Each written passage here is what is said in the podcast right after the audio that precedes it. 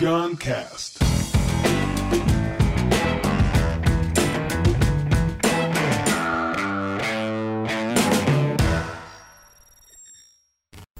E eu queria trazer agora um assunto que eu preparei assim meu, que ontem a gente falou muito dessa história, né?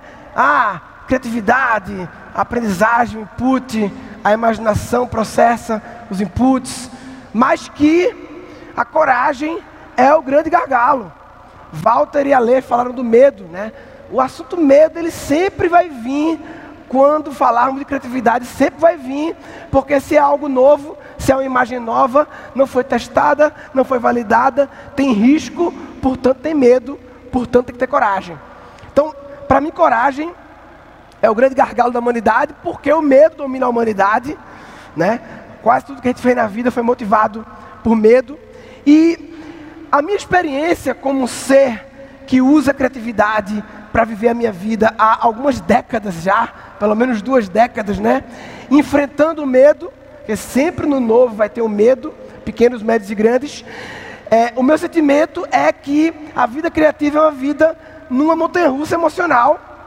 Toda vida tem uma montanha-russa emocional, mas a vida criativa especificamente tem uma montanha-russa emocional de amor e medo, de você buscar criar, seguir o coração que você quer fazer, mas uma vez que é algo novo, se depara com medo. Por isso que na série Habilidades do Futuro, ontem eu falei um pouco, né, da, bem, estamos falando de criatividade, ontem eu falei um pouco do aprender a aprender, também da relação com o mundo digital, com Google, aquelas coisas ontem, e queria agora falar um pouco sobre esses dois outros aqui, a inteligência intrapessoal e interpessoal, que são dois universos que eles são infinitos, eles são, eles estão submersos, é, eles não acabam nunca, é realmente infinito. E para mim, velho, falar sobre esse assunto é até desconfortável, porque assim, eu não me sinto professor para falar sobre intrapessoal, relacionamento interno, mas me sinto um grande aprendiz que veio nessa busca na minha vida é, para poder viver uma vida criativa. E eu queria, portanto, compartilhar com vocês é, sobre isso.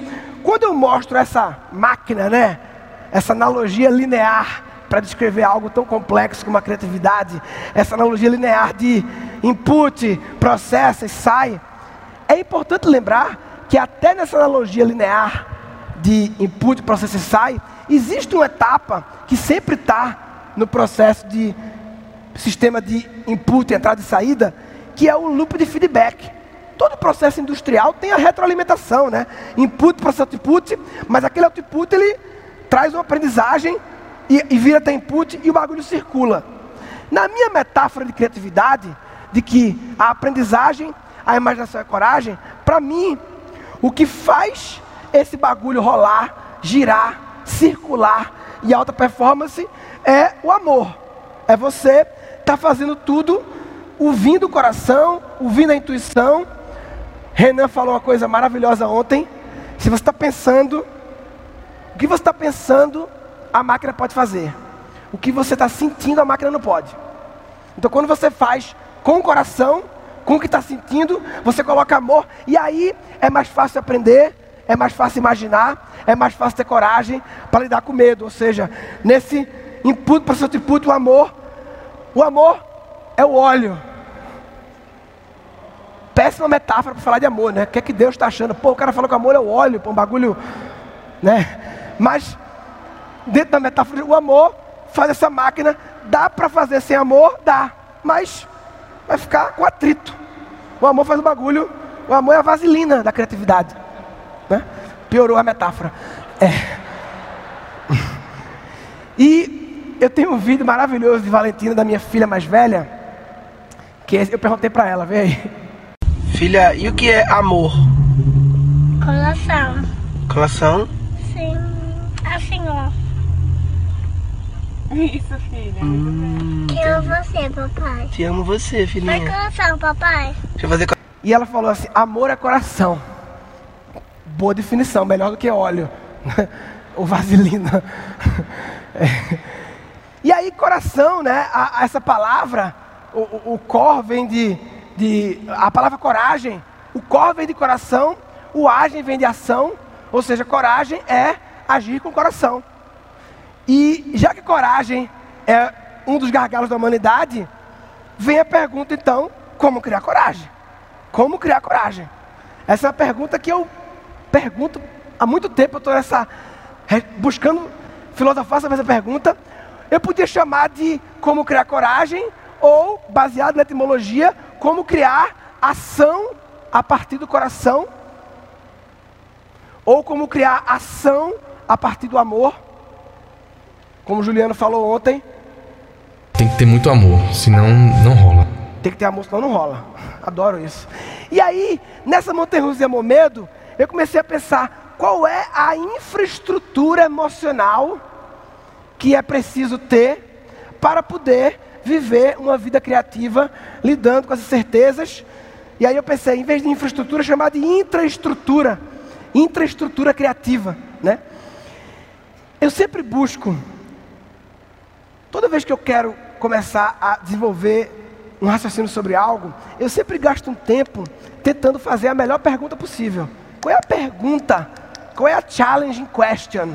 O Radio Papai sempre foi como conectar pessoas. E depois, como oferecer palestras e conteúdos. Primeiro, como conectar pessoas. E aí eu fico, como criar amor, como criar coragem. E aí eu adoro essa palavra, sintonizar. Então, sabe que coragem é agir a partir do amor? Como então sintonizar no amor? Eu gosto de sintonizar porque, para mim, é uma metáfora reducionista, sempre, né? Porque as palavras reduzem conceitos tão complexos, né? tão abstratos. Mas para mim, eu vejo o amor como uma rádio. É uma rádio. É uma rádio. Se você não acredita em frequências, pare de ouvir rádio e de mexer no celular. É, é por frequência que rola bagulho. Né? Para mim, o amor é a rádio, não a rádio FM, a rádio AM, que a frequência é mais longa. E para sintonizar essa rádio, existem algumas coisas que eu acredito que a gente pode fazer que ajudam a sintonizar. E também tem coisas que criam ruído. Coisas que você faz que vão criando ruído e atrapalha a sintonia. Por exemplo, eu vou focar no que ajuda a sintonizar, mas queria trazer um exemplo do que cria ruído. O tio Bill Gates, ele postou um tweet assim: eu fiquei impressionado com a desconexão entre o que a gente vê nas notícias e a realidade do mundo. Como meu amigo falou, a gente tem que combater o instinto do medo que distorce, distorce a nossa perspectiva. E aí ele traz um gráfico das causas de morte nos Estados Unidos. Aqui são as causas de morte real, estatística de morte. 30% coração, 30% câncer, aí depois estrada, respiração, conseguindo ler aqui não, é, não sei o que, aí vai diminuindo para outros. Aqui, segundo são as buscas do Google. Você vê, o heart disease sumiu. Quer dizer, está ali em cima. O câncer, ou seja, a verdade dos fatos está aqui. Aqui já é a perspectiva das pessoas buscando. Ou seja, já não é o mesmo gráfico. Está em ordem as cores. Primeiro é sempre o azul, depois é uma. Aqui é a cobertura do New York Times. As notícias do New York Times. Heart disease, esquecido, câncer diminuiu, homicídio, puf, aumentou. Nem está aqui homicídio. Aqui está muito perto, estou vendo. Terrorismo, bum. Terrorismo aqui está bem pequenininho. E aqui é a cobertura do The Guardian, outro jornal, The Guardian também. Então eu achei maravilhoso porque é um, é um exemplo com fatos de uma distorção de percepção de realidade.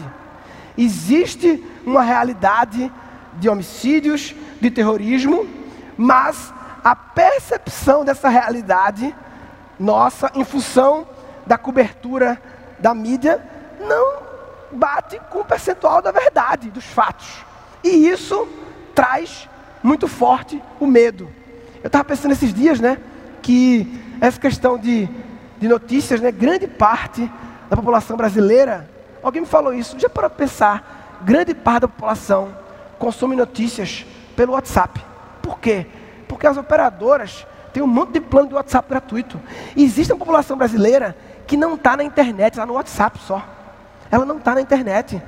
Ela está limitada só ao que chega ali. E se tivesse talvez aquele gráfico do Bill Gates sobre o que rola no WhatsApp, a gente ia ver uma coisa muito louca também e muito distante da verdade. Então, isso é um exemplo de um tipo de ruído que vai atrapalhando para a gente sintonizar na rádio do amor.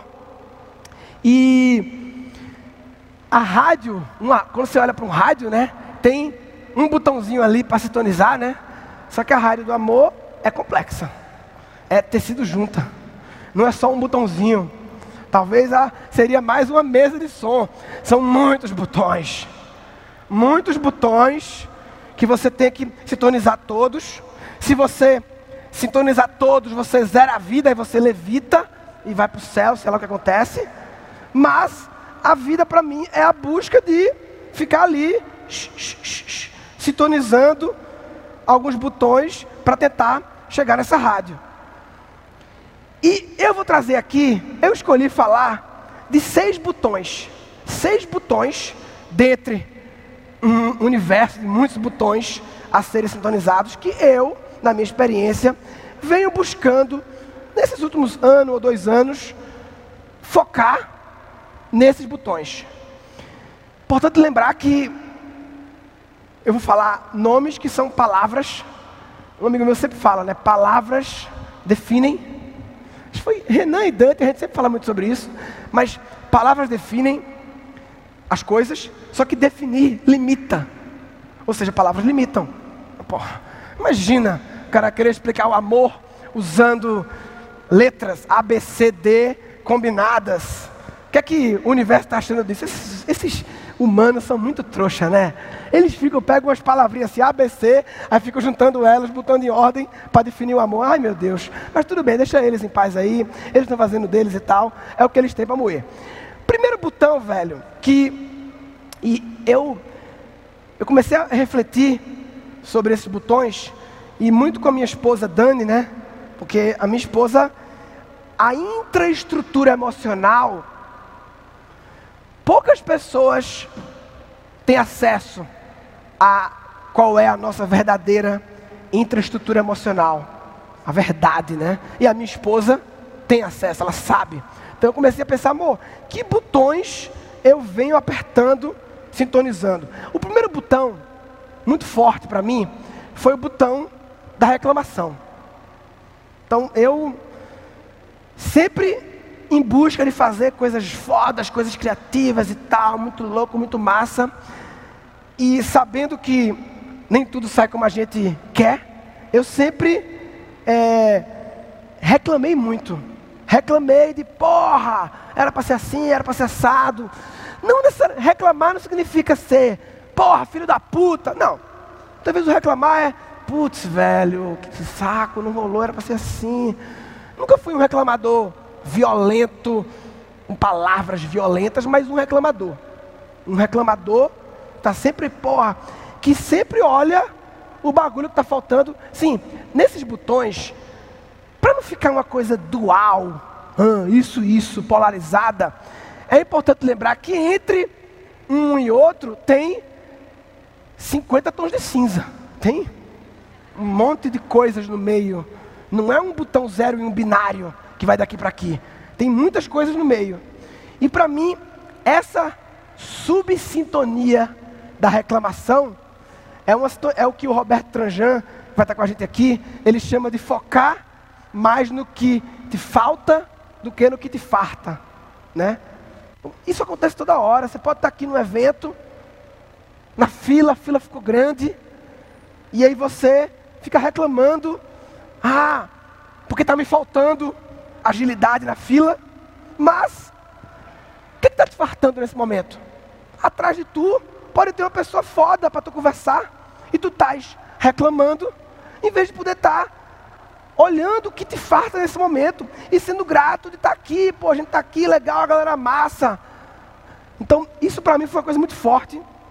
Eu tive um, há 10 anos atrás, quando vim morar em São Paulo, eu tive um tumor.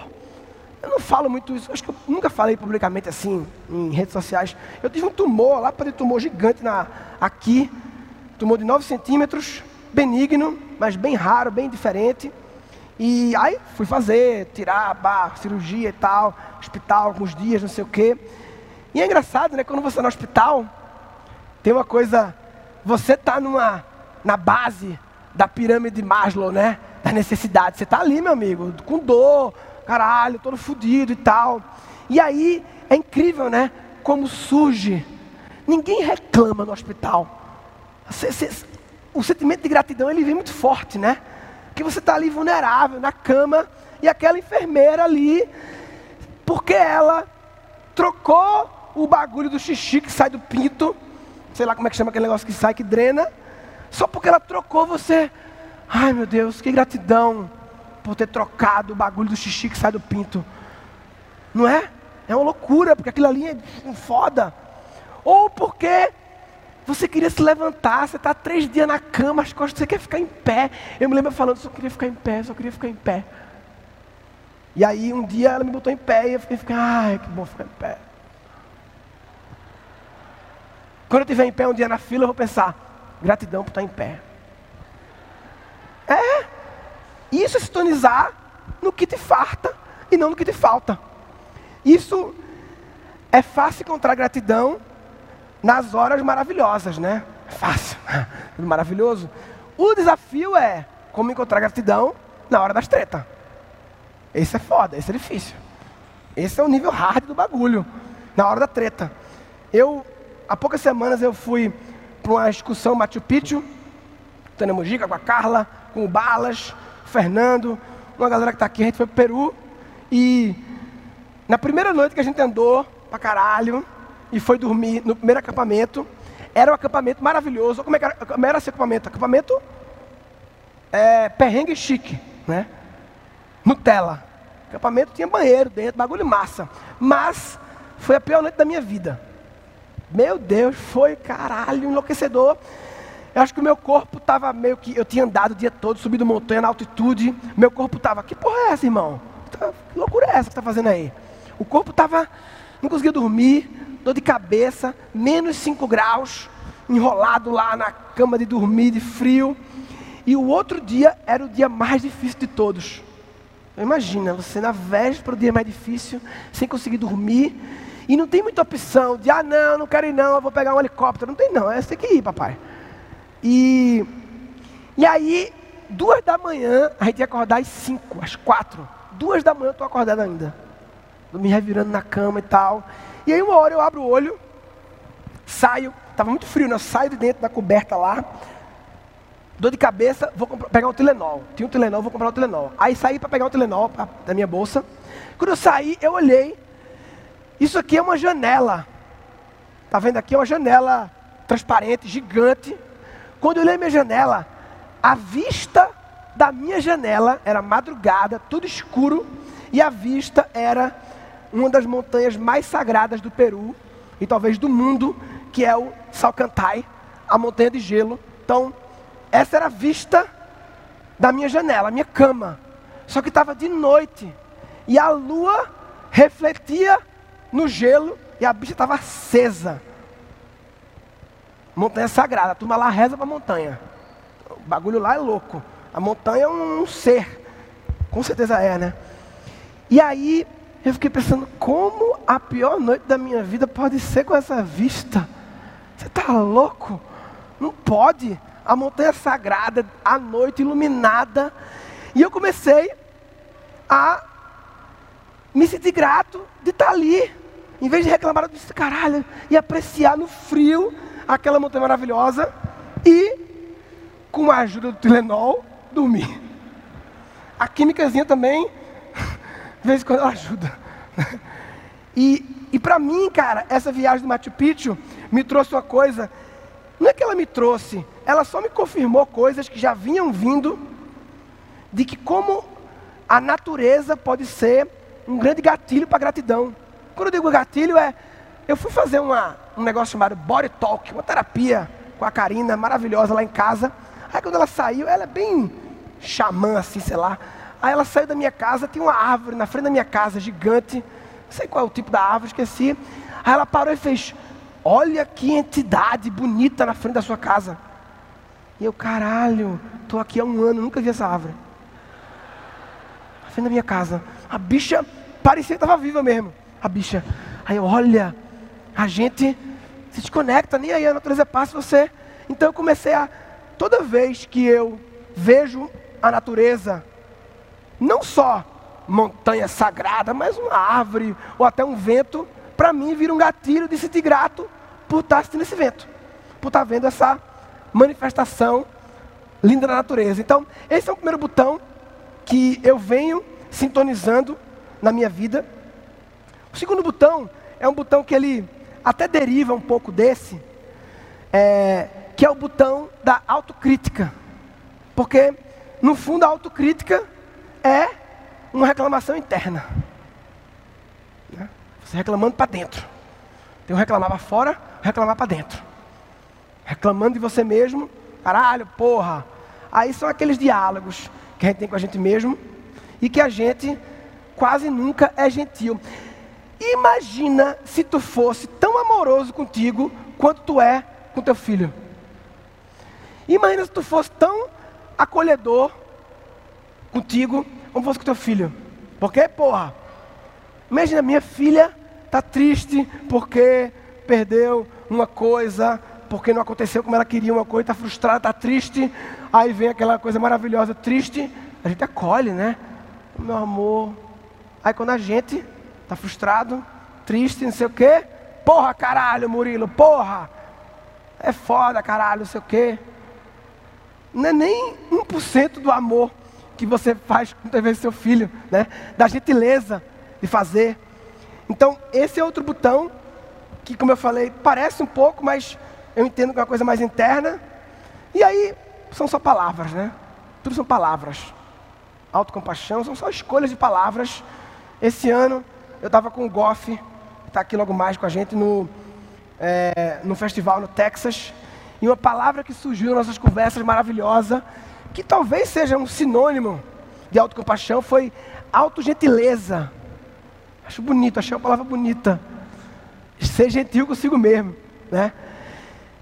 Outro botão muito interessante, eu chamei de o botão da negação e da aceitação. Isso é um bagulho louco. Isso é um bagulho louco. Sabe o que me ensinou? A primeira lição que eu tive isso forte foi com o Sérgio Malandro. Sério, eu estava no aeroporto, encontrei com o Sérgio Malandro, tinha feito show com ele já, e ele estava puto, porque o evento que ele ia fazer, que ele tinha feito já, me colocaram ele para abrir o evento de sete da manhã, evento da farmácia, sete da manhã com tapiada. E ele estava, puta que pariu, pousei de uma da manhã quando eu sete da manhã no palco, vou contar piada sete da manhã, puta que pariu, meu Deus. Aí ele falou para mim, aí eu lembrei Murilo, aquele jeito dele, que ele é o Sérgio Malandro 24 horas. O Sérgio Malandro, ele não é uma máscara. Ou então a máscara já se confundiu, não sei. Mas ele estava no aeroporto, aí estava lá comendo, conversando, aí chegou uma pessoa, falou, Sérgio, tudo bem, licença, eu posso tirar foto? Aí ele falou, não. A pessoa ficou triste, ele, pegadinha do malandro, haha, yeah, yeah, glu, glu, pode tirar foto. Sassá Fufu. Falei, mano, o cara é louco. Ele incorporou o Sérgio Malandro aqui. E ele falou assim, eu estava muito puto, Murilo, mas eu lembrei de uma coisa que um mentor meu me falou, esqueci de perguntar quem é o mentor do Sérgio Malandro, um erro grave na vida, precisava conhecer. Mas ele falou assim: quando acontecer uma situação que você não tem controle, que você não tem controle, passado não há controle, presente algumas vezes também não há, até futuro pode não ter controle talvez, mas não tem controle, acabou. São uma da manhã, você não vai mudar a hora do evento. Está todo mundo dormindo, é sete da manhã, acabou, está no contrato. Pense assim. Então tá, também pode ser assim. E sendo assim, o que, que eu vou fazer para ser o melhor que vai? Sabe o que ele fez, malandro? Ele chegou, contou meu, chegou às sete da manhã, subiu no palco, e aí galera, beleza, não sei o quê. Deixa eu perguntar uma coisa. a ideia de começar isso aqui sete da manhã? Aí todo mundo riu já, né? Porque estava dentro das pessoas isso aí. Estava dentro.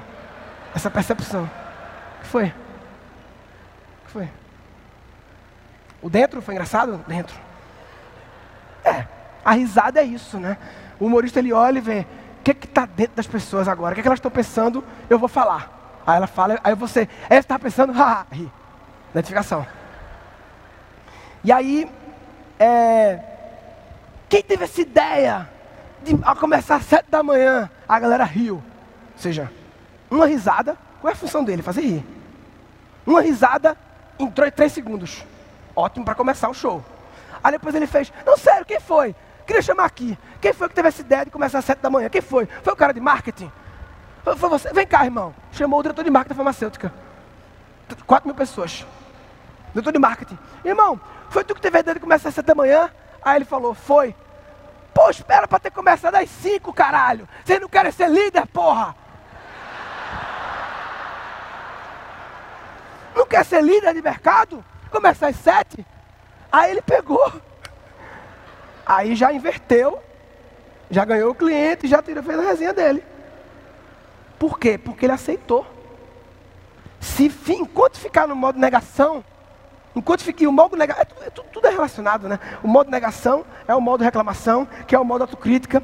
E se ele estivesse lá, puta que pariu, sete da manhã começa esse show, vou fazer qualquer jeito essa porra e vamos embora. Não, ele aceitou.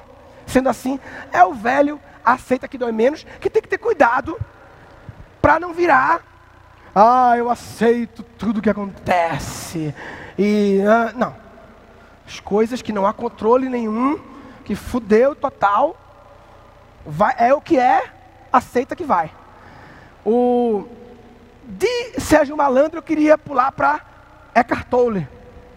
São brothers. Será que ele é o mentor de Sérgio Malandro? Ah, é isso. O mentor de Sérgio Malandro é Eckhart Tolle. O cara do Poder do Agora, né? O, o Eckhart Tolle é famoso pelo Poder do Agora. Aquele livro, né? Best-seller mundial. Mas tem um outro livro dele, que para mim é um dos melhores da humanidade. Eu falei ontem, quando eu falei de livros. Um Novo Mundo. Esse livro é tão foda, que escuta isso. A Oprah, a Oprah Winfrey, ela adora livros, adora aprender, se desenvolver e tal. É uma grande buscadora. E ela tem lá no programa dela entrevistar autores de livros. Ela faz muito isso. E o cara que vai na O para falar do livro dele, o livro bomba, né? Então ela chama lá um monte de autores lá para falar dos livros, um monte de coisa, só a galera foda e tal. Esse livro do Eckhart Tolle, O Novo Mundo, a Oprah chamou para fazer um programa por capítulo. Um programa para cada capítulo do livro. O homem foi um monte de vezes só para falar do livro A New Earth, um novo mundo. E nesse livro, ele fala, dentre muitas coisas, das três modalidades de awakening doing. Não dá difícil traduzir, né? Awakening doing seria talvez agir desperto, agir consciente, né? Alguma coisa assim, ação, ação desperta consciente e tal, né? Aí ele explica aqui, ó.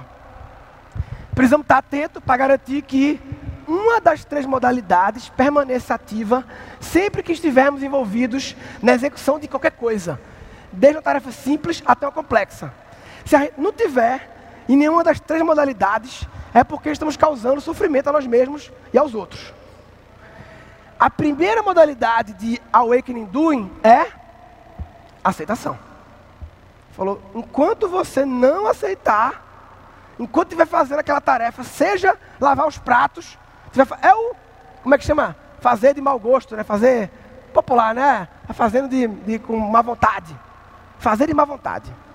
Fazer com má vontade não é um jeito desperto ou consciente de fazer nada. Vai lavar prato? É o que é. Vou lavar prato. Vou aceitar isso. Gratidão até. E vou lavar prato. E vou transformar numa meditação ativa o lavar prato. Pode acontecer um bocado de coisa. A segunda modalidade, e ele fala que elas são uma pré-requisito da outra. Você primeiro aceita. Se você não tiver aceitado, você está inconsciente, dormindo. segundo a Cartole, e eu me conecto com essa forma de expressar dele. Uma vez que você aceitou, uma vez que aceitou, tem um outro nível, etapa, que é quando você adiciona, em inglês, eles chamaram, acho que em inglês ficou joy, eu acho, acho que foi joy, alegria. Fui buscar a tradução em português, em português virou alegria. Acho que é joy em inglês. Alegria. Alegria é você encontrar um prazer naquilo. Encontrar um prazer naquilo. Talvez o malandro encontrou, né? Ele aceitou, encontrou um prazer, que meteu duas piadas foda para começar. Cara, a importância para um comediante de nos primeiros 30 segundos arrancar duas, três risadas é. É meio que ganhei o jogo já. Acabou.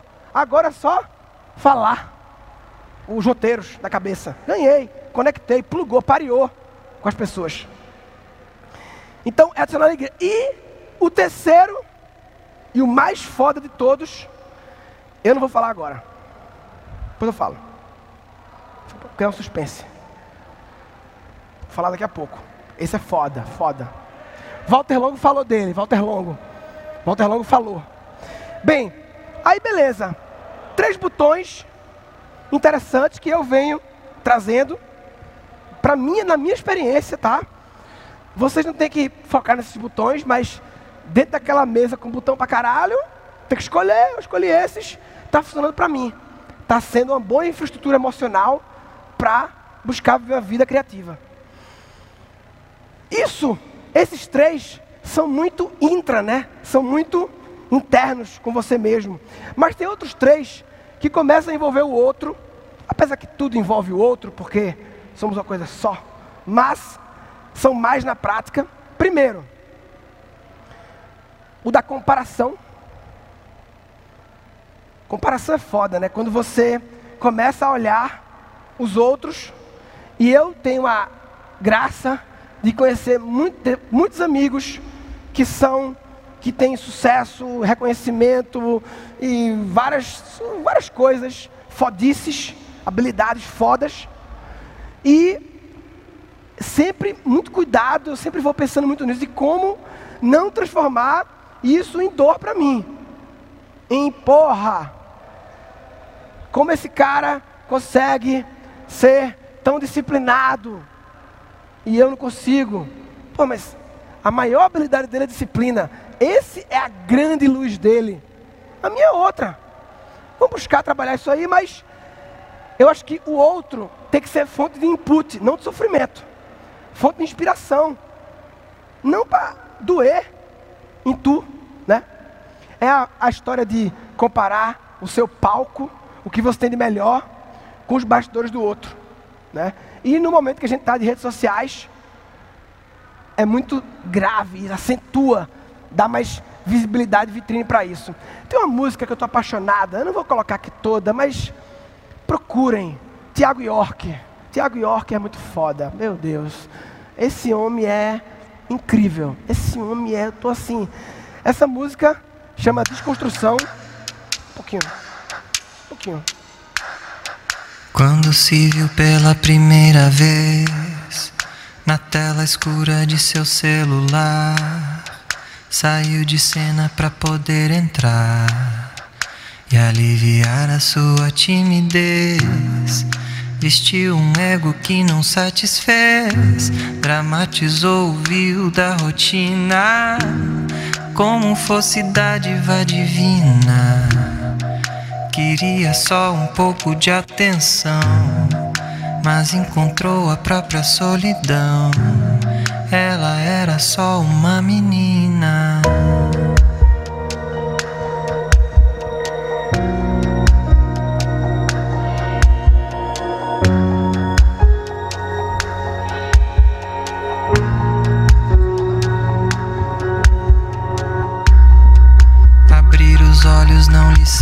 Satisfez. Entrou no escuro de seu celular. Correu pro espelho pra se maquiar. Pintou de dor a sua palidez. E confiou sua primeira vez no rastro de um pai que não via. Nem a própria mãe compreendia. No passatempo de prazeres vãos. Toda graça escapar das mãos e voltou pra casa tão vazia. É uma música longa, mas uma música triste, mas profunda, sobre essa vida de redes sociais e os jovens, né, como eles têm dificuldade, principalmente os jovens, de lidar com a comparação e aí o uso de máscaras e tal. Procurem depois, chama Desconstrução, porque tem um ritmo da música Construção do Chico Buarque. Se para pensar, tem uma, ele chamou de Desconstrução. O cara é um gênio, Tiago York. Meu Deus. E aí, outro botão que envolve o outro é o do julgamento da empatia, né? Meu Deus, como eu achei maravilhoso que a Rafa falou ontem. Rafa Brits. Ela falou: todo julgamento é uma confissão.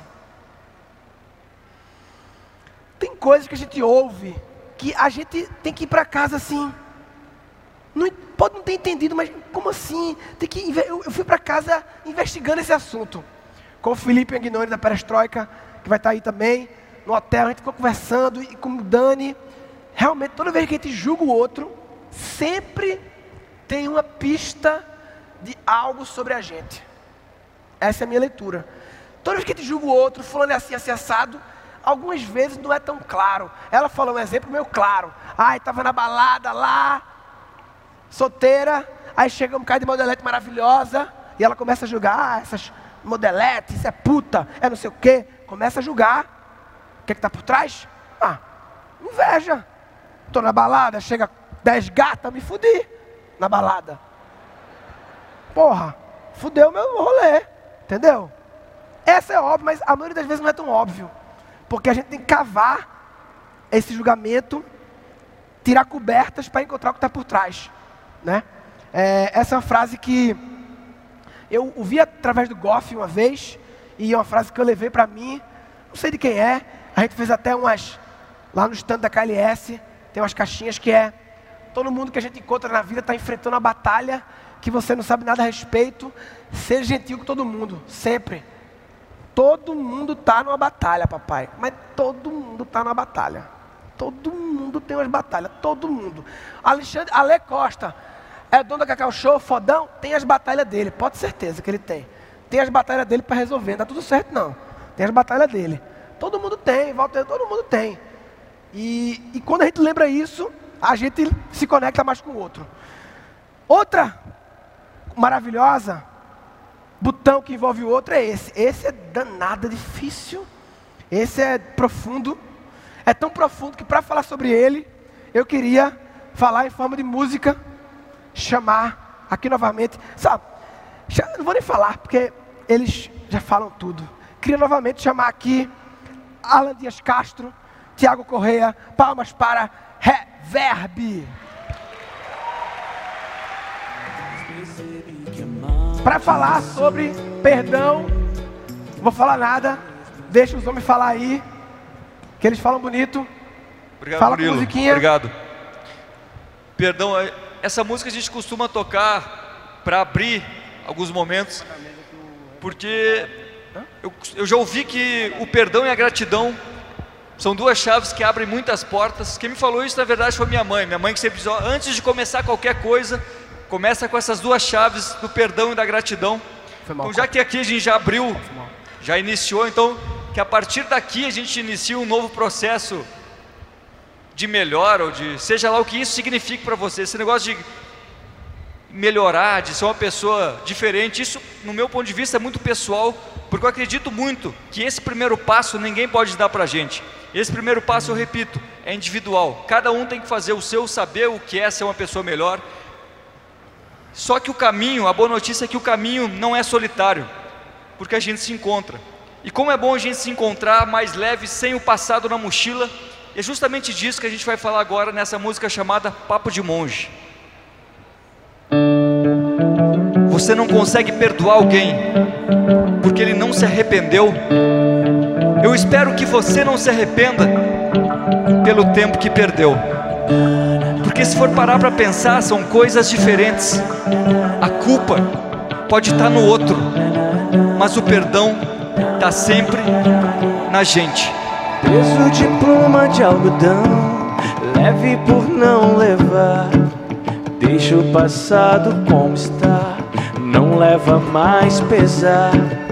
Perdi o medo do perdão, sem culpa nem culpar.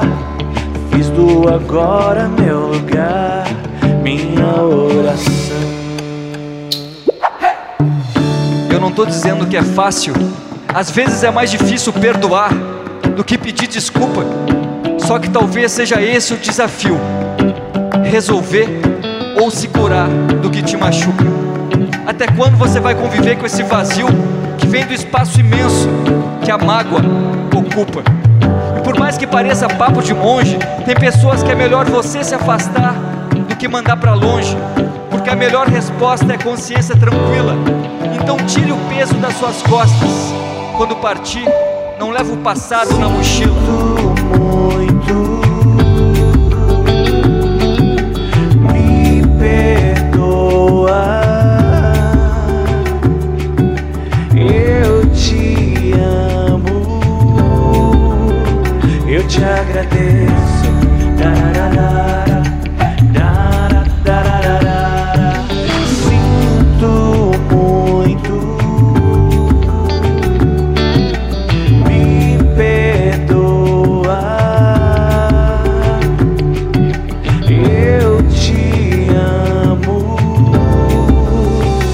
Te agradeço.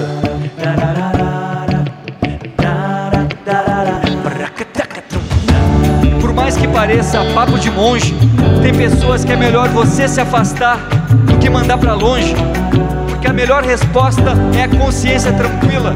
Então tire o peso das suas costas e quando partir, não leva o passado na mochila.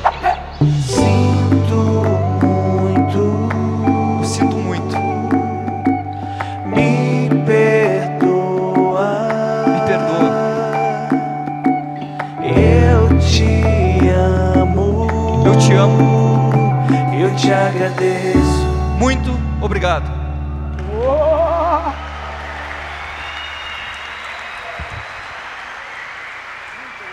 Ai, tem um trecho dessa música que eu queria destacar. Bota aí o telão, papai. Um trecho que eu queria destacar que é, fala aqui, ó. Se eu quero, se eu quero perdoar alguém, essa frase aqui eu acho muito louca. A culpa pode estar no outro, mas o perdão está sempre na gente. Quer filosofar alguma coisa sobre isso, não? Alan. Eu acho que aquela coisa também de não, não procurar nem desculpas, nem culpados para você conseguir, como eu falei no começo, se tornar uma pessoa melhor, seja lá o que isso signifique. Resumindo, partir sem o passado na mochila só depende da gente perceber que os erros moram no tempo, como eu sempre digo, e olhar para frente é escolher não visitá-los. Então é isso. Tu consegue falar de forma feia, sem ser poética? Tu consegue? Um jeito bem escroto assim, não? Vou tentar decorar uma fala. Mas Beleza. acho que isso para mim faz, faz todo sentido, cara. Olhar para frente, escolher não visitar, tirar o passado da mochila, é tudo é tudo sinônimo, é tudo repetindo a mesma coisa para dizer que está na gente, sem depender de ninguém. Fica muito mais leve quando a gente tem essa percepção ah, de assumir essa responsabilidade, digamos, pela nossa vida, da nossa felicidade. Maravilhoso. Palmas de reverb. Daqui a pouco. Volta aí. É, então, é- essa música é maravilhosa. Papo de monge. Então, resumindo, esses são três botões que eu venho que envolvem o outro, né? É, esses são os três primeiros, que são talvez um pouco mais com você mesmo. E tem duas palavrinhas que eu aprendi com o Tranjan, que está aqui no livro O Velho Menino, que eu adoro, que se brincar, daria para trocar todos esses botões só por esses dois, que é perfeito versus correto. A gente é, foi muito educado né, a buscar ser perfeito, a não ter o erro. E o Tranjan traz um conceito de correto maravilhoso, que é correto é o que foi corrigido. Você está na trilha e aí dá uma merda, você sai da trilha aí você corrige. Aí dá uma merda, você sai, você corrige. Então querer ser perfeito só vai causar sofrimento, mas você aceitar como correto que se eu sair da trilha, porque eu sou imperfeito, eu corrijo. Que eu acho que dá para resumir tudo aquilo. Quem está na busca para ser perfeito, vai reclamar das coisas, autocrítica consigo mesmo, vai se comparar com o outro, porque não está sendo perfeito quanto o outro, aí vai querer vingança não perdão, porque tem comparação e por aí vai. Eu entrevistei o tal Ben e ele fala, né, que não adianta querer é, evitar o estresse, que seria a desviada da perfeição. O segredo, ele é o maior especialista em felicidade do mundo. Criou a disciplina de Harvard de felicidade mais concorrida da história de Harvard. E uma das conclusões dele sobre felicidade é não estar em tirar o stress, e sim fazer stress management, a gestão do stress. Saiu a capacidade de corrigir, a capacidade de voltar. E ele fala, né, desde através de práticas como gratidão, meditação, né, e outras coisas mais. Depois tem esse vídeo eu e ele falando. Agora, essas coisas todas que eu falei, tem muito a ver com os diálogos internos, né? As conversas aqui dentro, caralho, porra, tenho que me vingar, caralho, porra, fulano faz aquilo, eu não faço, porra, tem que reclamar, não fiz direito e tal. São um bocado de conversa interna, né? Na nossa cabeça, envolvendo a gente mesmo ou outro. Uma coisa muito simples que eu aprendi nos últimos anos, com a Tânia Mujica, com o Eckhart Tolle também, é de que você não é os seus pensamentos, né? O pensamento é uma boquinha aqui dentro que fica falando merda, fica. E você não é seus pensamentos porque você é quem observa seus pensamentos. Se você consegue observar, ouvir o que você está pensando, as conversas internas, então tem alguma coisa. Que ouvido é esse que está ouvindo? É o ouvido de quem? É, talvez a consciência, pode ser o nome. Esse é o verdadeiro você. O resto é um blá blá blá, uma boquinha interna que fala pra caralho. E quando você já se distancia dela e vê ela fazendo comparação, fazendo julgamento, fazendo autocrítica, você já tem uma postura de observador daquilo que não é você. Agora, eu estou falando de diálogos internos, mas também tem os diálogos externos, a verbalização através de letras com o outro. E aí vem duas, dois botões que eu estou na busca de sintonizar, que é o botão da escuta. A gente acostumado a ter um ouvido passivo. Estou ouvindo, mas não está escutando, com desejo de escutar. Que tem a ver com o que eu falei ontem, da ilusão da separação. Uma vez que a gente não se vê separado do outro, né? A gente não tem interesse genuíno no outro, de quero muito escutar. Isso é uma coisa muito forte para mim, Todo mundo tem algo a ensinar, só depende das perguntas que você faz. Eu e o Goff ficamos no festival no Texas lá. Cara, a gente de madrugada começou a querer trocar ideia com os homeless. Porque um dia o homeless veio pedir pra gente esmola e a gente fez um. Não, não, a gente tava conversando, fez um. Aí daqui a pouco a gente parou e falou, caralho, a gente ignorou aquele ser lindamente, não foi? Na nossa conversa aqui, a gente. Vamos voltar lá. A gente voltou e a gente começou a como conversar com esse ser de um jeito que nem ele espera, um jeito mais humano. E aí, irmão, olho no olho, como é que tá? Trocar uma ideia. E começamos a aprender. Ficamos quatro noites seguidas, virando a noite, conversando com os homeless. Dá para aprender todo mundo. Só depende das perguntas que você faz. E a escutativa, quando você está ativamente escutando o outro, você está levando amor ao outro. Porque você está entregando a sua existência para aquele outro ser naquele momento. Entregando a sua existência para ele. O amor habita na presença. Eu vou falar sobre isso daqui a pouco. E aí vem outra parada da comunicação, que é a história da comunicação violenta versus a comunicação não violenta, que é o uso violento das palavras. Que eu conheci isso através da Tânia Mujica, que vou chamar daqui a pouco. Fazia um trabalho de coach comigo. E ela que fez cair a ficha, caralho, como a gente bota violência na nossa comunicação. É bizarro. Aí eu descobri um livro chamado Metaphors We Live By. Esse livro é uma loucura. Nunca foi traduzido. Metáforas que vivemos sobre elas. Esse livro, meu amigo, ele explica a humanidade através das metáforas de palavras que usamos. Então, por exemplo, ele fala que vamos começar com o conceito de argumentar.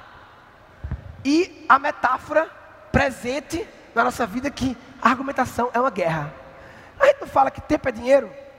Tempo é dinheiro? É uma metáfora muito clássica. Tempo é dinheiro. Quando a gente fala que tempo é dinheiro, a gente começa a usar palavras que são do universo do tempo no universo do dinheiro e vice-versa. Tipo, você está gastando meu tempo. Gastar vem do dinheiro. Eu estou investindo meu tempo em você. E quando você faz essa apropriação de palavras de um universo para outro, a metáfora não é perfeita. E por mais que represente o outro numa camada, vai ter um monte de outras camadas que não é verdade. O tempo não é igual ao dinheiro em muitas camadas, em muitas formas de ver. Em algumas é, em muitas não é. E aí, quando aquilo se apropria da nossa linguagem, começa a deturpar o outro conceito ao trazer coisas do universo que não é verdade. Então, essa metáfora está repetida. A argumentação é a guerra. Ele dá em inglês alguns exemplos de su, suas, seus pedidos são indefensáveis, né? Indefensável tem a ver com guerra. Ele atacou meus pontos fracos. Aquelas críticas foram bem no alvo. Eu demoli os argumentos dele. Eu nunca ganhei um argumento com ele. Se você usar aquela estratégia, ele vai te destruir. Ele shot down all my arguments. Um bocado de palavras que vem do universo da guerra bélico, que foram incorporadas no processo de argumentar com o outro.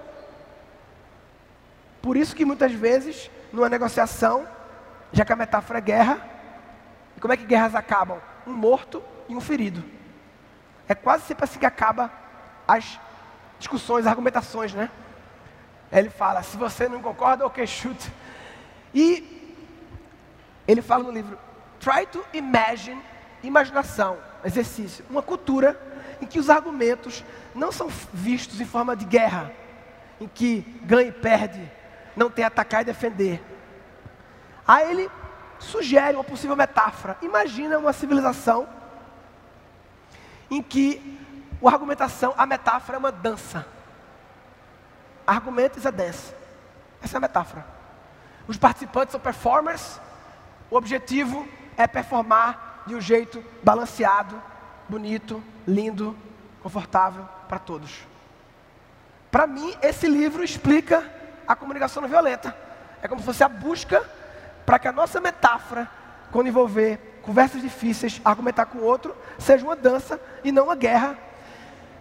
É, cara, esse comunicação não violenta, eu não vou falar, eu não sou, eu sou um aprendiz nível 1 desse assunto. Não, mas começando. Tem um puta framework, você tem que fazer não sei o que, não sei o que, não sei o que, mas ó, aprendi que saber o framework desse bagulho aí é, é, é 3%. Porque para fazer, tem tanto pré-requisito de conhecer seus sentimentos, suas necessidades, de observar sem julgar. Você precisa apertar um monte de botão antes para poder entrar nesse jogo. Então, não vou aprofundar sobre isso, mas é essencial buscar esse assunto na vida. É um puta assunto nas academias para se trazer, como transformar os encontros das academias em comunidades de prática de comunicação não violenta. Esse livro é maravilhoso. Tem outra metáfora maluca dele, que eu não, eu não vou trazer agora. Deixa eu ver qual é a próxima aqui. Tá. E eu falar, tem outra metáfora. Eu, eu, eu, fiz a metáfora da indústria, né? Criatividade é uma indústria. É uma metáfora que eu fiz. Creativity is a machine. Seria isso.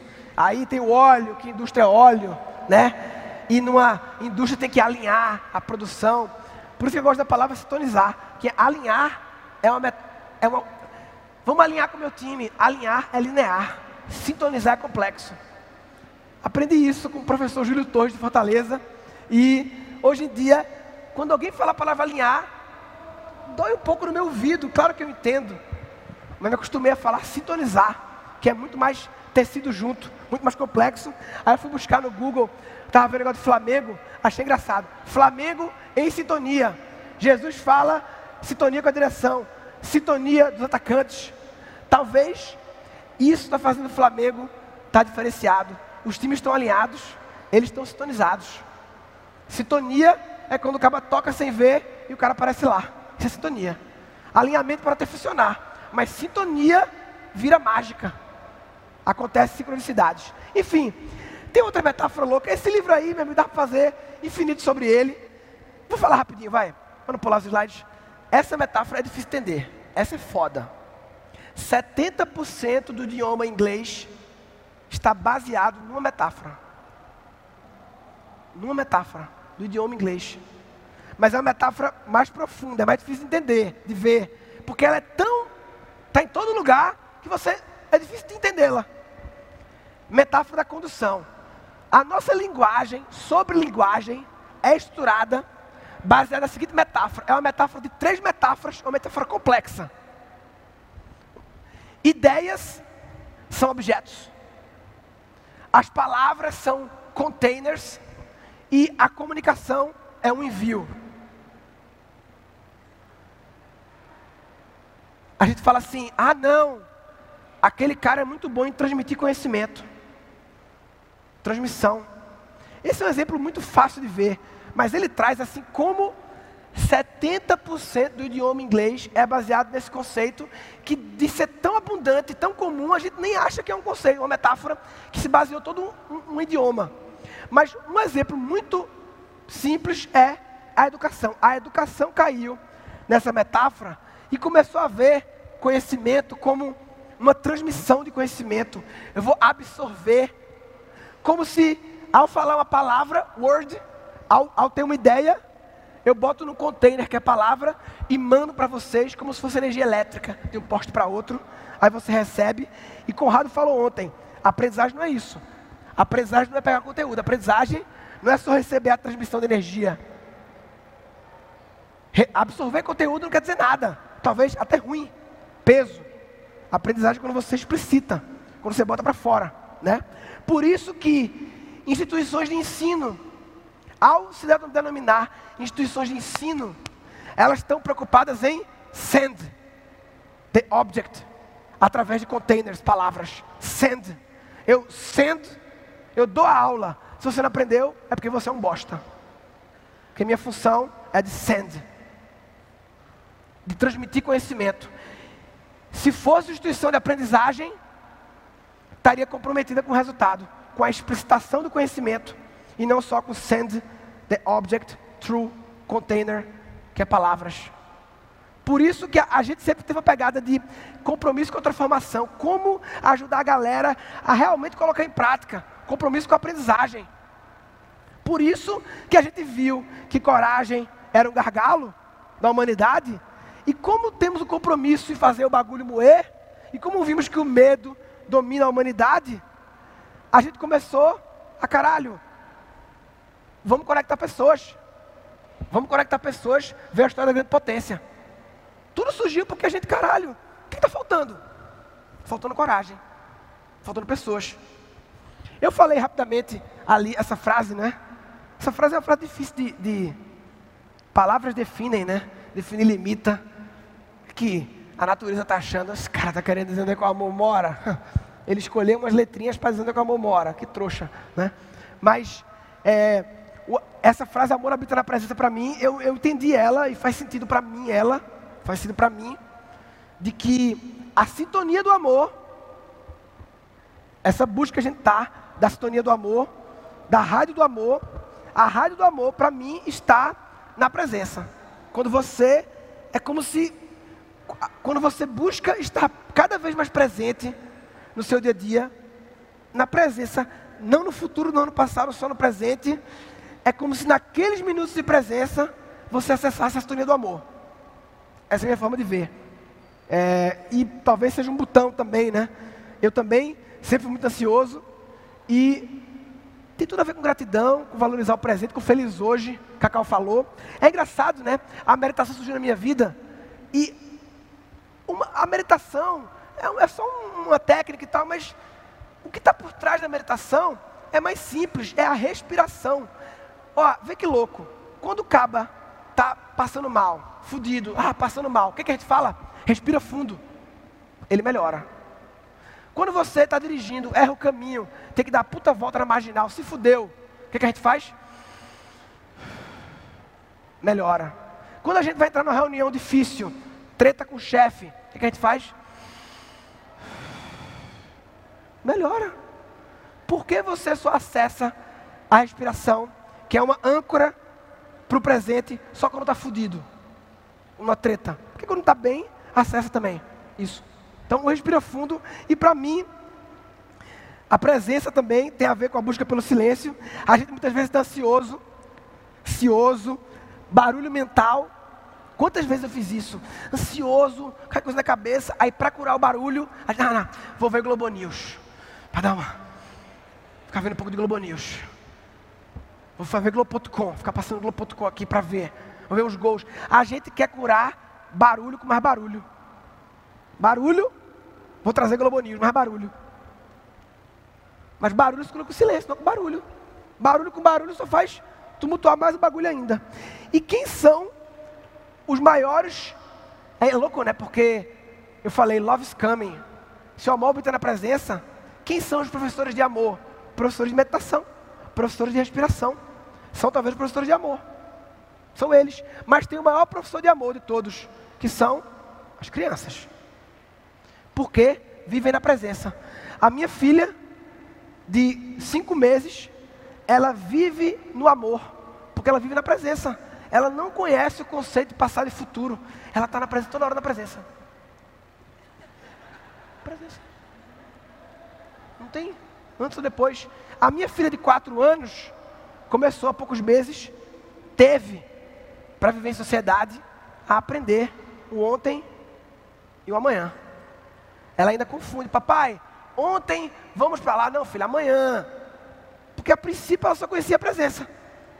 Aí a gente inventa conceitos abstratos, como passado e futuro, para ansiedade. Ou seja, nós adultos somos grandes desprofessores de presença das crianças. E os professores de meditação ajudam adultos e crianças a resgatar.